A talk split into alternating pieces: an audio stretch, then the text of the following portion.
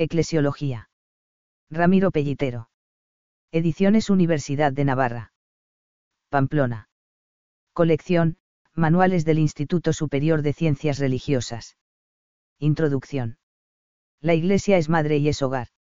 Es madre, como les gustaba considerar a los grandes autores cristianos de los primeros siglos. A ella, señalaba Guardini, y no al cristiano considerado particularmente, pertenecen esos signos eficaces de la salvación que son los sacramentos. A ella pertenecen las formas y las normas de esa nueva existencia que comienza en la pila bautismal, como comienza la vida en el seno materno. Ella es el principio y la raíz, el suelo y la atmósfera, el alimento y el calor, el todo viviente que va penetrando la persona del cristiano. Es a la Iglesia seguía explicando y no al individuo, a quien se le confía la existencia cristiana, que comprende una enseñanza divina, un misterio, Cristo, que se celebra en la liturgia y una vida orgánica y jerárquicamente estructurada. Es a la Iglesia a quien Dios le confiere, la fuerza creadora capaz de transmitir y propagar la fe. La Iglesia es hogar, lo que está de algún modo está incluido al decir que es también pueblo, cuerpo, templo, familia. El hombre escribía con Gar poco después del Concilio Vaticano II es un todo y se inserta en un hogar por su sensibilidad y su corazón tanto como por sus ideas. La Iglesia, nacida del corazón abierto de Jesús en la cruz, ha comenzado a vivir antes que nosotros, y así es posible que nosotros vivamos por ella.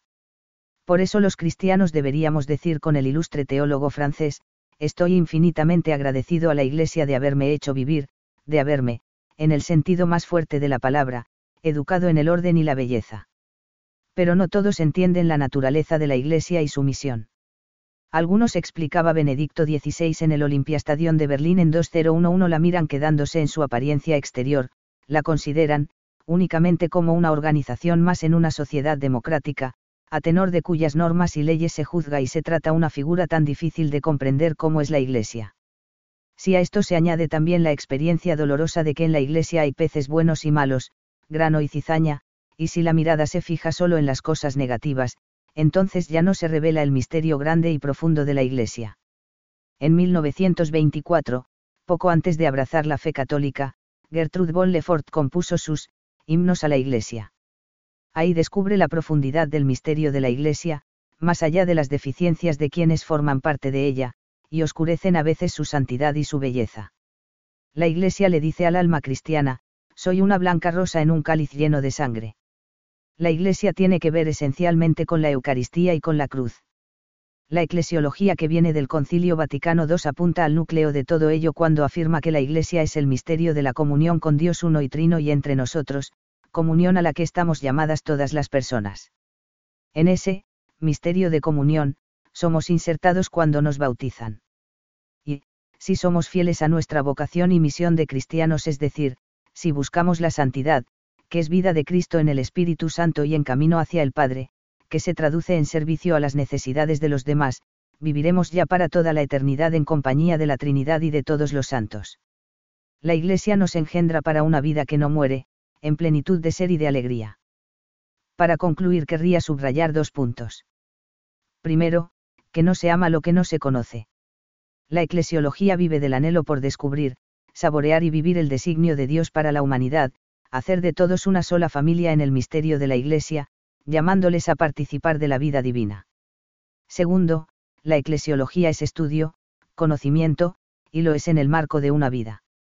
De una forma u otra, todos querríamos valorar y entender la vida en último término para alcanzar una vida más lograda, más plena y feliz. Pues bien, la eclesiología lleva a conocer y vivir, conocer desde el vivir y para el vivir, así con mayúscula. El presente manual se estructura en 16 temas, que podrían considerarse distribuidos en cuatro partes, además del tema introductorio. Primera en una primera parte, temas 2 a 4, ofrece una breve historia de la eclesiología, la Iglesia en el Nuevo Testamento y en el símbolo de los apóstoles, la edad patrística y la eclesiología desde la Edad Media hasta la época contemporánea. Segunda la segunda parte, temas 5 a 7, aborda el origen de la Iglesia bajo tres perspectivas, la preparación de la Iglesia en la historia de la salvación, es decir, en el Antiguo Testamento, la Iglesia en cuanto que tiene su origen en Cristo, y la Iglesia en cuanto que tiene su origen en la Trinidad. Tercera a continuación, temas 8 a 12, afronta ya el misterio de la Iglesia, es decir, su naturaleza.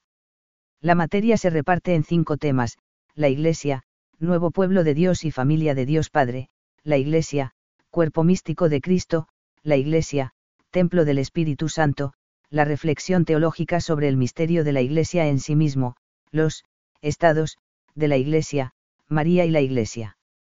Cuarta finalmente, temas 13 a 16, se ocupa de la Iglesia peregrina, especialmente de su estructura, que la capacita para su misión.